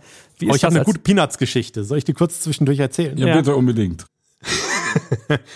und zwar, äh, da steht eine sehr viel größere Geschichte äh, vorne dran und zwar mein Vater wusste lange Zeit nicht, wo seine Mutter ist. Also er hat erst sehr viel später, als er schon Teenager war, herausgefunden, dass die Frau, mit der er aufgewachsen ist, gar nicht seine leibliche Mutter ist. Da wurde damals in 50er Jahren nicht so drüber geredet. Und er hat dann erst im Alter von 30 Jahren hat er dann herausgefunden, dass seine leibliche Mutter mittlerweile in Amerika lebt. Und da war ich dann ein Jahr alt und dann ist er da mit mir nach Kalifornien und hat da zum ersten Mal seine Mutter kennengelernt, die da bis zu ihrem Tod in Amerika dann auch gelebt hat. Und ich bin im Alter von zwölf Jahren zu meiner Oma, habe sie besucht in Kalifornien im schönen kleinen Ort Santa Rosa. Und meine Oma war in einem Tennisclub und wollte mich unbedingt in diesen Tennisclub mitnehmen, weil sie mir da jemanden vorstellen wollte. Hat dann Tennis gespielt mit Charlie. Und ich war Balljunge für meine Oma und Charlie. Und sie hat mir dann Charlie vorgestellt und Charlie war Charles Schulz, der Zeichner der Peanuts. Oh, geil. Und ich, das heißt, ich war Balljunge beim Tennisspiel zwischen Charles Schulz und meiner Oma und Charles Schulz hat mich dann am nächsten Tag auch in sein Atelier eingeladen. Ich war da zwölf, das heißt, ich war da komplett überfordert und wusste natürlich überhaupt nicht, was für einem Giganten ich da eigentlich gerade begegne. Ne? Also War das, das für dich das Erweckungserlebnis, das zu tun, was du heute machst, oder ist das schon vorher losgegangen? Würde ich nicht sagen. Ich habe vorher schon gezeichnet, danach auch erst mal relativ lange aufgehört und dann später erst wieder angefangen. Das heißt, das hatte nicht wirklich irgendwas damit zu tun. Aber ich war dann viele Jahre später, vor so zehn Jahren, war ich irgendwann nochmal in Amerika unterwegs und habe einen längeren Roadtrip gemacht und war dann irgendwann auch in Santa Rosa wieder und war dann im Peanuts Museum das es da mittlerweile gibt. Und in diesem Peanuts Museum ist unter anderem eben das Atelier von Charles Schulz ausgestellt. Das heißt, das kannst du da angucken, das ist mittlerweile hinter Glas und da genau originalgetreu wieder aufgebaut. Und da und warst war du seltsam. drin. Ja, weil du guckst plötzlich ein Exponat an hinter einer Glasscheibe in einem Museum und dachtest, da stand ich drin, als ich Geil. zwölf war. Hammer. Das ist Ey, komm, abgefahren. das ist doch geil. Ja. Das ist wirklich Genau, das war meine kleine Peanuts-Geschichte. Ja. So. Ja, aber das sind ja auch wirklich irgendwie so Helden. Ne? Das ist ja manchmal, ich weiß nicht, wie es dir so geht, aber ich habe auch so ein paar Leute im, im zeichnerischen Bereich, wenn ich so an so Don Rosa denke, Karl Barks, also Peanuts war mir lustigerweise relativ fern, aber diese Strahlkraft hat er natürlich oder Hergé und gibt es noch zig andere. Das ist schon irgendwie magisch, ja. Aber gut, wir haben über Monetarisierung geredet. Ich, kleiner Kapitalistenarsch. Ich wollte gerade sagen, das ist nämlich Joel, mein Freund, der Kapitalistenarsch, ja, der immer wieder darauf hinkommt zu sagen, Geld, Geld, Geld, Ja, darüber Geld, haben Geld. wir auch geredet, als wir in diesem Clubhouse-Talk waren. Da ging es ja eher um Monetarisierung von Podcasts, wovon ich relativ wenig Ahnung habe, aber darüber sind wir dann drauf gekommen. Auch da, wie, wie alles in den letzten 20 Jahren, hat sich das immer wieder verändert. Als ich angefangen habe mit Cartoons, habe ich erst mal drei Jahre lang versucht, irgendwie an Zeitungen und irgendwelche Webseiten Cartoons zu verkaufen. Hab da mehr schlecht als recht von gelebt und ja, hab da am Anfang wirklich immer so ein bisschen geguckt, wie kann ich im nächsten Monat meinen Kühlschrank füllen.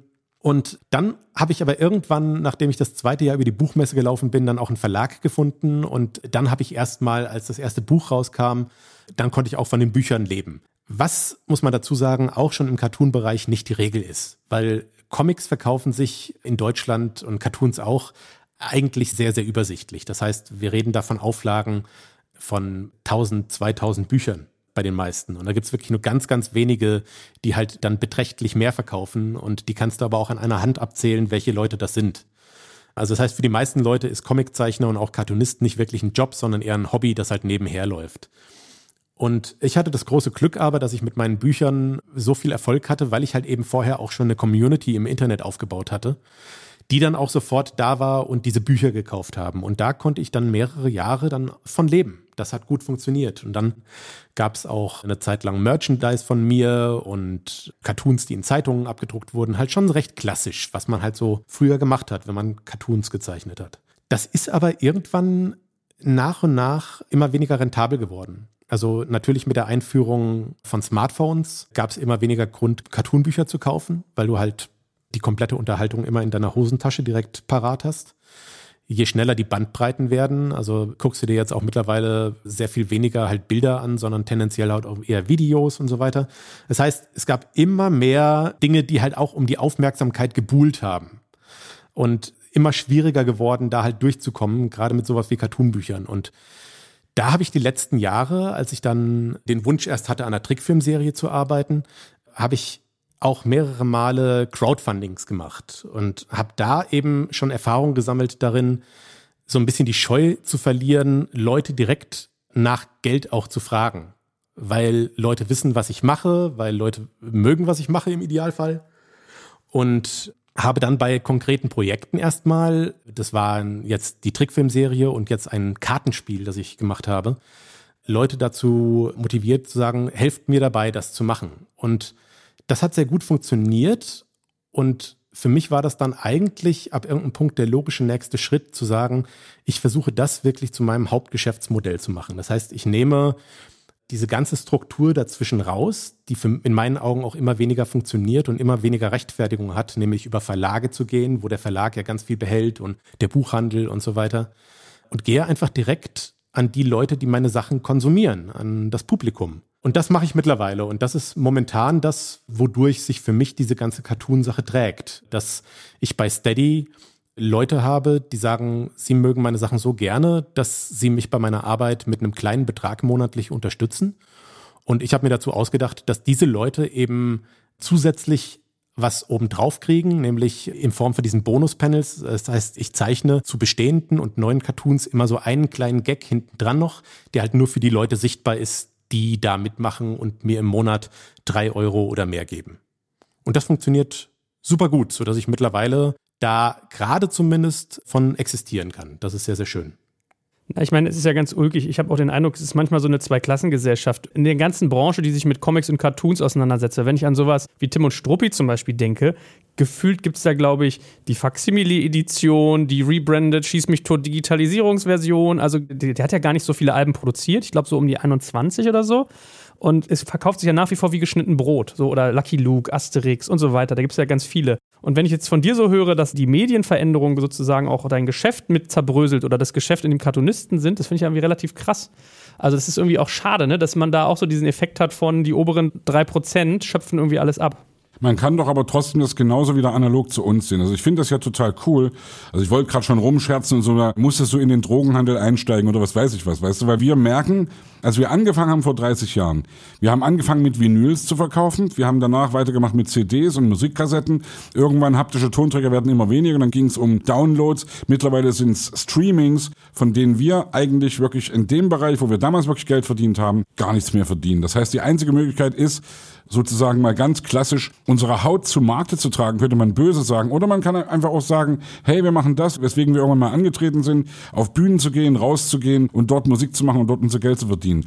Zurzeit natürlich Corona, fuck, hey, da gibt's nichts. Und wir, ich will jetzt nicht rumjammern, weil uns geht's immer noch verhältnismäßig gut, weil wir haben einigermaßen Rücklagen und so, aber das geht eben nicht ewig so weiter. Und wir wissen genau, der Kontostand kennt eine Richtung sozusagen. Und deswegen finde ich das ja äußerst kreativ und äußerst ja, konstruktiv sozusagen, wie du mit dem ganzen Ding umgehst, weil wir sind alle miteinander keine Maschinenstürmer und wissen, die Welt dreht sich weiter und die Dinge entwickeln sich und deswegen müssen wir eben gucken, wie wir mit dem ganzen Wahnsinn um uns herum umgehen.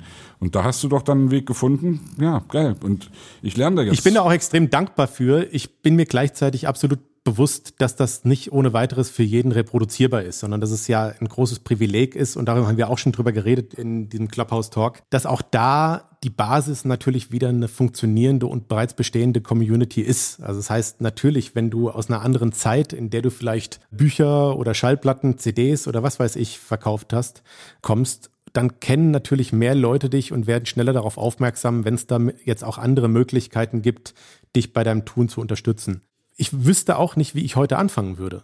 Das ist, muss ich ganz klar sagen. Also es, äh Kannst du auch sagen, du wüsstest gar nicht, ob du anfangen würdest? Das kommt ja auch noch dazu, ja. Weil natürlich zur Zeit, wir merken um uns rum, Kunst und Kultur sterben und das ist meine ich jetzt wirklich mal richtig so hardcore, also die Clubs oder viele Clubs werden vor die Hunde gehen durch die Corona-Zeit, glaube ich wirklich, dass das passieren wird.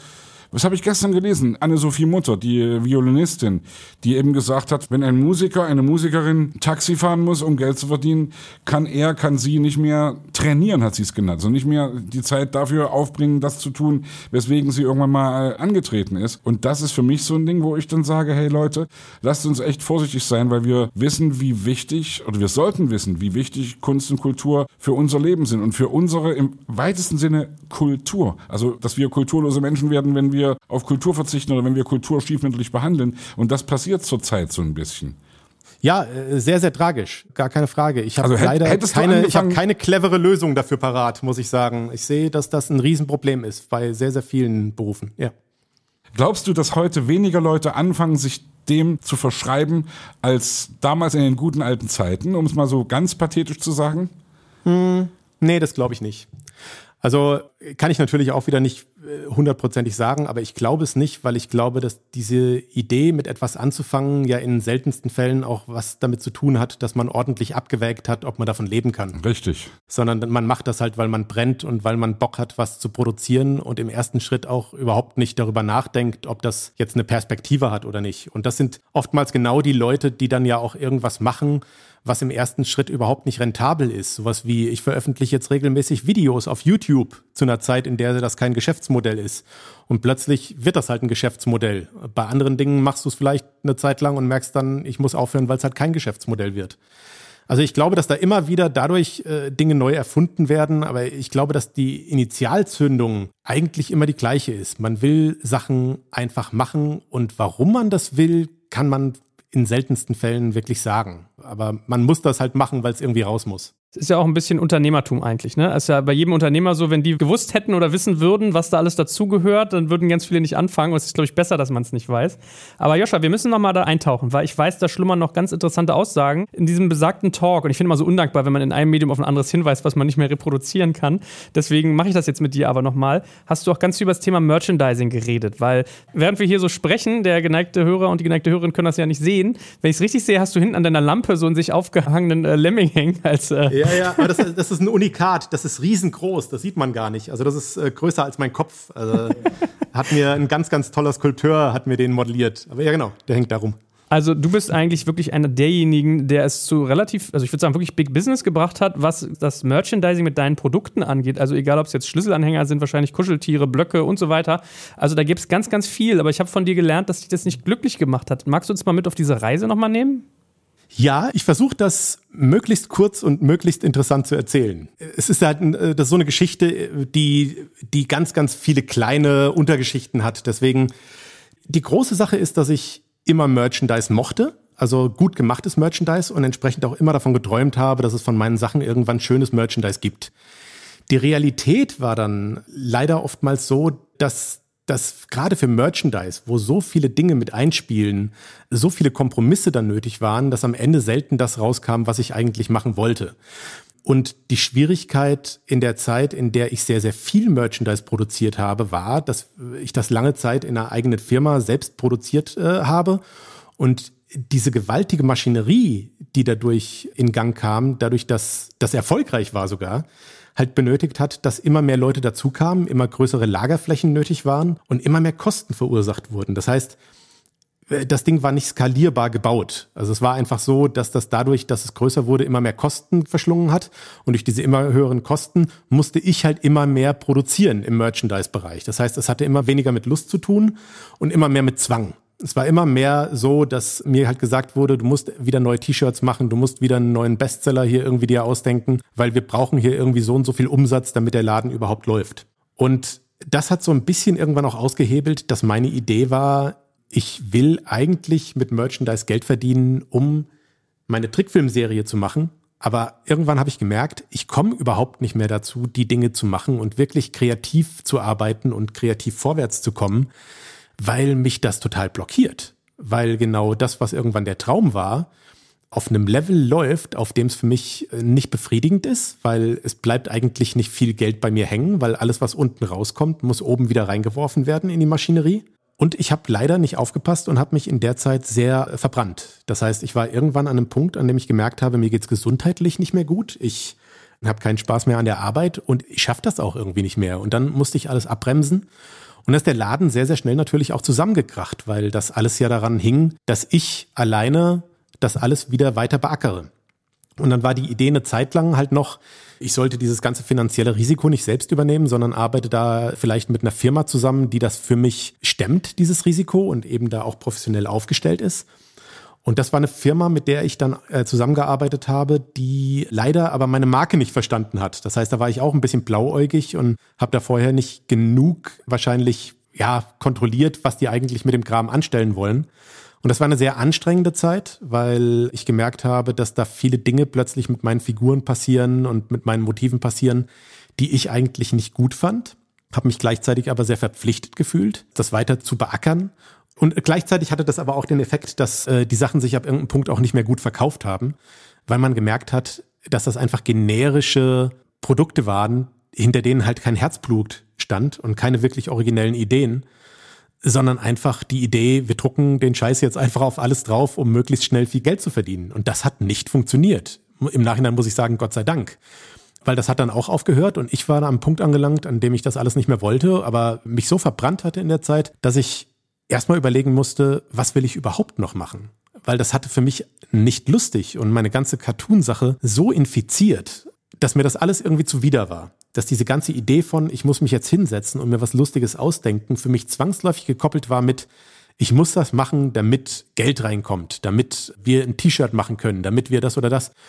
Und da brauchte ich erstmal eine Zeit, ein bisschen von Abstand zu kriegen und dann unter anderen Vorzeichen wieder zu starten. Und ja, das war für mich aber dann auch gleichzeitig der Moment, in dem ich beschlossen habe, ich muss erstmal dann Riegel vorschieben und das Merchandise-Kapitel abschließen weil ich damit einfach ganz, ganz viele negative Dinge verbunden habe. Und das war vor ein paar Jahren. Und ich habe es nie bereut. Wir haben den kompletten Shop zugemacht. Ich habe seitdem kein einziges Merchandise-Produkt mehr designt. Mittlerweile gibt es zwar wieder einen kleinen T-Shirt-Shop, aber der funktioniert on demand. Das heißt, das ist nicht wichtig, ob da jetzt jemand ein T-Shirt bestellt oder nicht, weil das wird erst gedruckt, wenn es bestellt wird.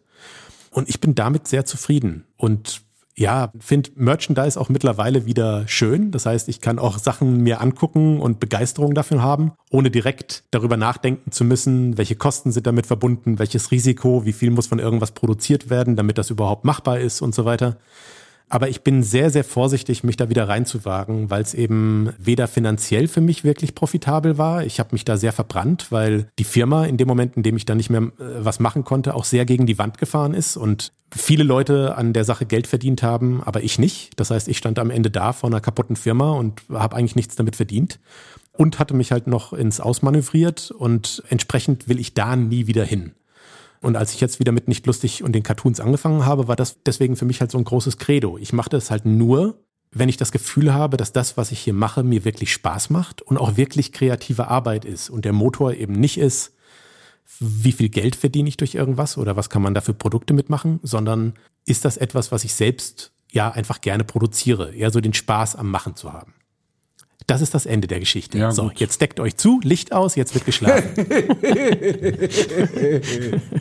ja, es ist ja, es ist ja eine Wahrheit. Ne? Ich glaube, dass es ja sozusagen umgekehrt kommt, dass sozusagen also, dass der Motor erstmal nicht der ist, ich möchte jetzt gern Geld verdienen, sondern der Motor ist der, ich möchte gern machen, was mir Spaß macht. Und ich glaube, dass dann sozusagen umgekehrt, im Umkehrschluss, das Geld dann auch kommt. Weil wenn du irgendwas machst, was du gern machst, machst du es auch gut und wirst damit auch erfolgreich sein. Natürlich gehört da auch immer Glück dazu und richtige Entscheidungen, wie auch immer. Aber der Motor zu sagen, ich will jetzt tierisch viel Kohle verdienen, ich glaube, der hat in den seltensten Fällen ich glaube sogar, in, egal in welcher Branche, ich glaube sogar selbst Bill Gates hat am Anfang nicht irgendwie gesagt, hey, ich mache jetzt hier irgendwie eine Computerbude auf in meiner Garage und will da Trilliardär werden. Nee, ich glaube, der hatte irgendwie eine Vision und wollte irgendwie was Geiles machen. Wie war das eigentlich bei euch mit Merchandising? Ich habe da gerade drüber nachgedacht. Merchandising ist ja gerade im Musikbusiness eigentlich bei vielen Bands, und das ist von Band zu Band wirklich auch verschieden, das Geschäft. Also viele Bands verdienen mit Merchandising viel, viel, viel mehr als mit Tonträgern sowieso. Also bei uns, wir haben da nie wirklich so richtig große Sachen gemacht. Wir versuchen das jetzt irgendwie aufzuziehen und mal gucken, was daraus wird. Also ich kenne Geschichten von, was weiß ich, von den Leuten von Rammstein, die eben wirklich weltweit unterwegs waren, wie, wie viel da eben auch an irgendwelchen Copies, an irgendwelchen Schwarz-Merchandising gemacht wird. Also da gibt's wirklich Geschichten aus England, also mir haben das Leute selbst erzählt, dass die gesagt haben, die haben versucht irgendwie vor den Hallen oder vor den Stadien, wo die gespielt haben, die Schwarzverkäufer irgendwie zu stellen. Und das war ein richtiger Krieg. Das war richtig mafiös. Es wurde richtig, kam vielen dann solche Sprüche wie irgendwie, wagt ich mal hier nicht so weit vor. Der Mercher von den Backstreet Boys hat übrigens nur noch ein Auge. Also wirklich so richtig harter Scheiß, ja. Und das ist ein sehr hart umkämpfter Markt, ja. Also, ja. Crazy. Aber Joscha, also ich finde das ja total bewegend, deine Geschichte, weil ich mir so denke, in deinem Beruf muss ja eigentlich Merchandising, so Kalender drucken, Bücher herausgeben, T-Shirts machen, eigentlich so eins der Traumszenarios sein. Also viele würden ja gerne dahin kommen, dass man ihnen solche Sachen so aus der Hand reißt. Das, also gefühlt muss das ja ein echt harter Aufschlag auch gewesen sein, oder? Ja, also Bücher und Kalender würde ich jetzt gar nicht unter Merchandise übrigens verordnen, ne? weil das für mich einfach wirklich die Cartoons sind, die halt in einem anderen Medium, sprich auf Papier halt nochmal gedruckt werden. Merchandise war für mich halt immer Produkte, die mit dem eigentlichen Medium Cartoon nicht direkt mehr was zu tun haben, sondern eigentlich auch nur noch interessant sind für die Leute, die die Cartoons schon kennen. Ja, ich habe mir das natürlich auch schöner vorgestellt, keine Frage. Das liegt auch natürlich immer so ein bisschen daran, wie flexibel man selbst ist. Es gibt sicher auch andere Leute, die vielleicht großartige Erfahrungen mit Merchandise gemacht haben, weil sie gesagt haben, ist mir auch einfach egal, was mit den Figuren passiert. Ich weiß, dass Charles Schulz, wenn wir wieder über den Herrn von den Peanuts und Snoopy reden, natürlich damit steinreich geworden ist und das eben auf eine Art, auf der er selbst wohl weiterhin über 50 Jahre seinen Comicstrip gemacht hat und alles andere wurde halt von irgendeiner Firma geregelt und er war da irgendwie mit zufrieden. Ich habe da zum einen halt leider nicht so das Glück gehabt, die richtigen Partner zu finden, muss ich sagen. Und dann hatte ich auch zumindest am Anfang so ein bisschen die Schwierigkeit, da loszulassen und halt zu sagen, ich konzentriere mich eben auf das, was ich machen will, die Cartoons und drücke da auch irgendwie vielleicht Augen zu, was da ansonsten im Merchandise-Bereich passiert. Weil wenn man dann halt anfängt und sagt, ich will aber für jeden Hausschuh hier irgendwie nochmal selbst was zeichnen und ich will auch irgendwie vorher das Material anfassen, aus dem der Hausschuh dann genäht wird und so, dann versucht man da halt einfach zu viele Baustellen gleichzeitig aufzumachen und das funktioniert nicht. So war das zumindest bei mir. Das heißt, wenn ich irgendwann da wieder rangehen sollte und sich überhaupt die Möglichkeit nochmal ergibt für mich, würde ich das wahrscheinlich auch sehr anders machen als damals. Aber so hat das für mich halt nicht funktioniert und war kein schönes Erlebnis. So, und jetzt mal zu deiner neuen Welt, vielleicht abschließend. Äh, du hast ja vorhin Steady erwähnt und vielleicht sollten wir jetzt den Menschen, die zuhören, das auch nochmal erklären. Also es gibt irgendwie eine amerikanische Plattform, die heißt Patreon, also wie der Patron, nur mit Patreon geschrieben, und ein deutsches Pendant, was Steady heißt. Und die Macher von Steady, ich kenne die auch, die kommen ja so aus dem journalistischen Bereich, lustigerweise. Eigentlich haben die so ihre Wurzeln. Und im Kern, es ist eine Plattform, wo man im Prinzip seine Community oder Menschen aufrufen kann, einem eine monatliche Zuwendung zu geben und im Gegenzug erhalten sie bestimmte Dinge von einem. Also das kann ja ganz unterschiedliche Sachen sein, so QAs per Video oder eine Postkarte oder ich weiß hier, Gunnar, mit dem wir den Talk gemacht haben, der verschickt immer Magneten und solche Sachen und Pins. Bei dir sind es diese Extrapaneele. Also das ist so der Kerngedanke. Wie hast du dich dem genähert und wie funktioniert das für dich? Weil du sagst, du lebst jetzt wirklich komplett davon, dass eine Crowd von Menschen dich quasi monatlich auf dieser Basis unterstützt. Ja, genau. Ich hatte ja vorhin schon kurz erwähnt, dass ich so ein bisschen rumprobiert hatte, schon über die letzten Jahre Crowdfundings zu machen. Das heißt, es waren für mich aber immer projektbezogene Dinge, wo ich halt irgendwie eine Sache machen wollte, sprich eine Trickfilm-Episode oder eine Trickfilm-Serie und dann halt so ein Kartenspiel und dafür halt eine Vorfinanzierung gemacht habe. Und da habe ich in der Zeit gelernt, wie ich halt eben auch argumentieren kann, dass es hier nicht um Betteln geht, sondern dass es halt hier darum geht, dass ich schon bewiesen habe, dass ich einen Gegenwert produzieren kann, der Leuten gefällt. Und mit diesem Wissen, dass genug Leute das halt verstehen, dass Leute halt mir das Vertrauen schenken, ah, wenn ich dir Geld gebe, dann machst du damit was Tolles, habe ich mich eben nach einigen Jahren jetzt auch getraut zu sagen, ich mache daraus ein regelmäßiges Ding, weil es das ist, womit ich mich tatsächlich auf lange Strecke am wohlsten fühle, den direkten Kontakt zu haben zu den Fans, und mit den Fans zusammen halt dieses Projekt zu machen und nicht das Gefühl zu haben, ich muss mir aber darüber hinaus eben irgendein Geschäftsmodell überlegen, wie ich irgendeinen anderen Partner finde oder für irgendeinen Werbekunden interessant bin oder sonst was, sondern ganz direkt einfach zu akzeptieren, dass das, was ich ohnehin schon mache und was lange Zeit halt eben kostenlos zur Verfügung gestellt wurde, dass das einen Wert hat. Und ich glaube, das vergessen viele Leute, die lange Zeit kostenlos Dinge im Internet machen, dass das, was sie tun, das hat einen Wert. Und das kommt Gott sei Dank mittlerweile bei vielen Leuten, die sich Sachen im Internet angucken, auch an. Ich glaube, dass das über die ersten 20 Jahre des Internets für die Massen ein Problem war, dass immer wieder suggeriert wurde, alleine dadurch, dass du dir etwas im Internet anguckst, verdient derjenige, der das produziert hat, verdient dadurch irgendwas. Das ist ja schon lange nicht mehr wahr. Also Werbeeinblendungen funktionieren so schon lange nicht mehr, zumindest für einzelne Personen, sondern daran verdienen halt große Plattformen wie Facebook und YouTube. Aber Leute im Kleinen, die Content produzieren, verdienen daran halt meistens nichts. Das geht so weit, dass mittlerweile Facebook ja sogar eigentlich von mir Geld verlangt dafür, dass ich überhaupt die Leute erreichen kann. Das heißt, die wollen noch bezahlt werden dafür, dass sie die Sachen ausliefern.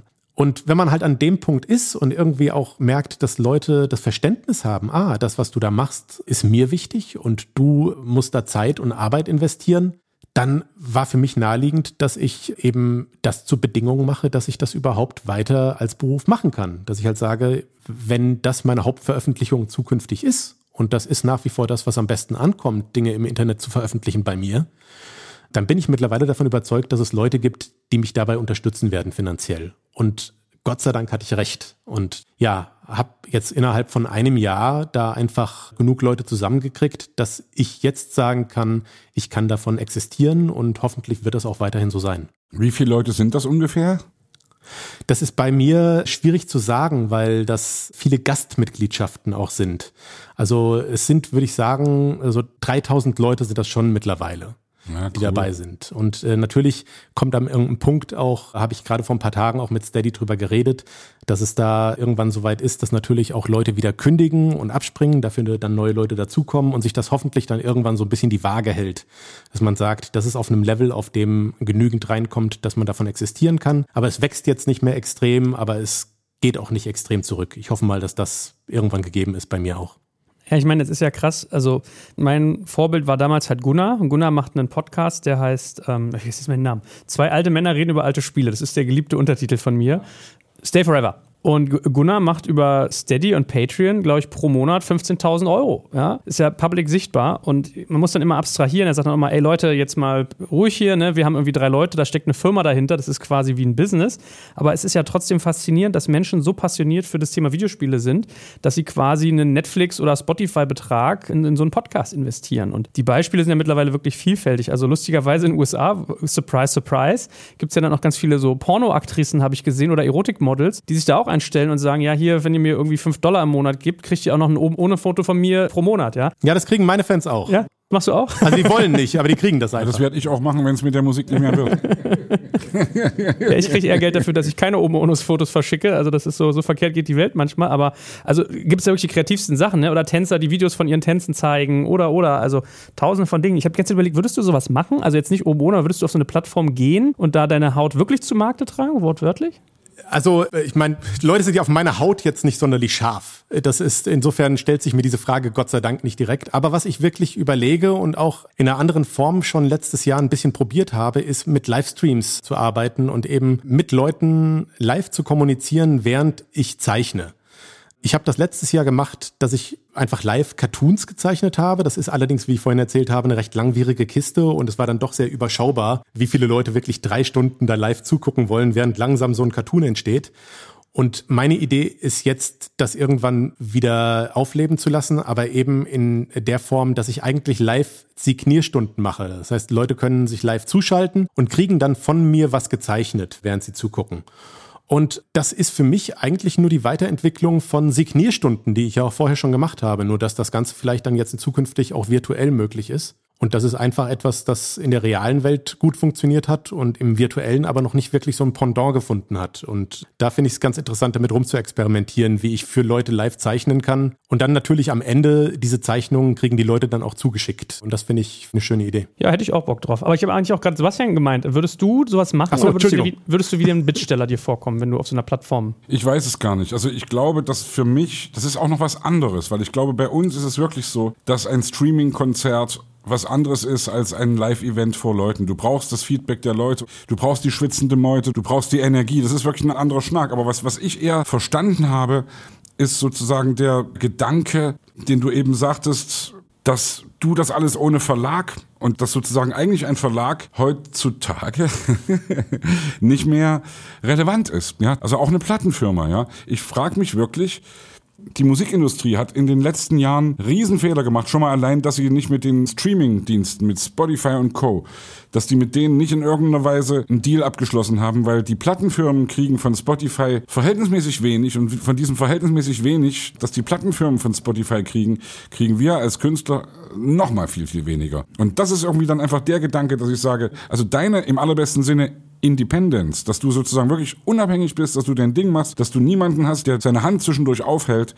Das ist natürlich ein Geschäftsmodell, das in irgendeiner Weise funktionieren kann, aber nicht mit Live-Musik. Live-Musik wird immer nee, Live-Musik bleiben. Du könntest ja sagen, du machst auch wie er so Live-QAs, Fans stellen dir Fragen oder du machst, weiß ich nicht, ein Poster, was du dann verschickt kriegst ab der ab 15 Euro im Monat. Ja, ich weiß nicht so, so genau. Ich, also ich glaube eher, dass für mich immer das Kernding das ist, und da waren wir ganz am Anfang dieses Podcastes, ich muss Musik machen und werde immer Musik Musik machen und werde auch immer vor Leuten Musik machen. Und da ist es natürlich geil, wenn du irgendwie so bekannt bist und so viel Fame hast, dass du vor 10.000 Leuten spielst. Aber es ist auch geil, wenn du vor 100 Leuten spielst. Und das werde ich mein Leben lang machen. Egal, ob ich irgendwie, also da ist der Erfolg dann wirklich eine zweitrangige Sache. Ja. Und du kannst auch davon leben übrigens, dass du vor 100 Leuten spielst. Davon kannst du auch leben, weil dann musst du, das kannst du dir hochrechnen. Das müssen dann nur 100 russische Oligarchen sein.